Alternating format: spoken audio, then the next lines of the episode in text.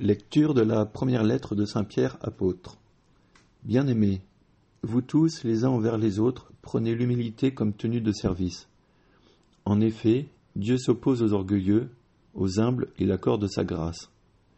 Abaissez-vous donc sous la main puissante de Dieu pour qu'il vous élève en temps voulu. Déchargez-vous sur lui de tous vos soucis, puisqu'il prend soin de vous. Soyez sobre, veillez. Votre adversaire, le diable, comme un lion rugissant, rôde, cherchant qui dévorer. Résistez-lui avec la force de la foi, car vous savez que tous vos frères de par le monde sont au but aux mêmes souffrances. Après que vous aurez souffert un peu de temps, le Dieu de toute grâce, lui qui dans le Christ Jésus vous a appelé à sa gloire éternelle, vous établira, vous rétablira lui-même, vous affermira, vous fortifiera, vous rendra inébranlable. À lui la souveraineté pour les siècles. Amen. Par Sylvain, que je considère comme un frère digne de confiance, je vous écris ces quelques mots pour vous exhorter et pour attester que c'est vraiment dans la grâce de Dieu que vous tenez ferme. La communauté qui est à Babylone, choisie comme vous par Dieu, vous salue, ainsi que Marc, mon fils. Saluez-vous les uns les autres par un baiser fraternel. Paix à vous tous qui êtes dans le Christ. Ton amour, Seigneur, sans fin, je le chante.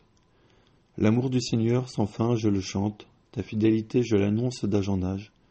Je le dis, c'est un amour bâti pour toujours. Ta fidélité est plus stable que les cieux.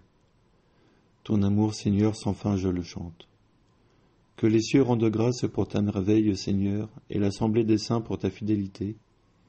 Qui donc là-haut est comparable au Seigneur Qui d'entre les dieux est semblable au Seigneur ton amour, Seigneur, sans fin, je le chante.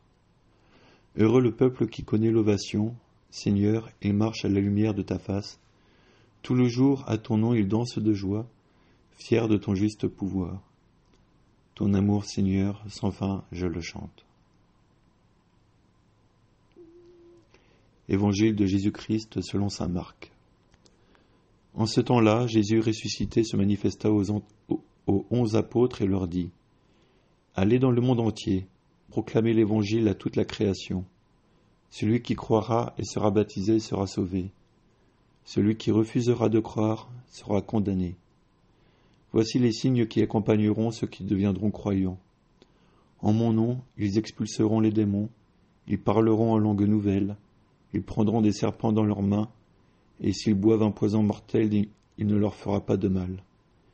Ils imposeront les mains aux malades, et les malades s'en trouveront bien. Le Seigneur Jésus, après leur avoir parlé, fut enlevé au ciel et s'assit à la droite de Dieu. Quant à eux, ils s'en allèrent proclamer partout l'Évangile. Le Seigneur travaillait avec eux et confirmait la parole par les signes qui l'accompagnaient.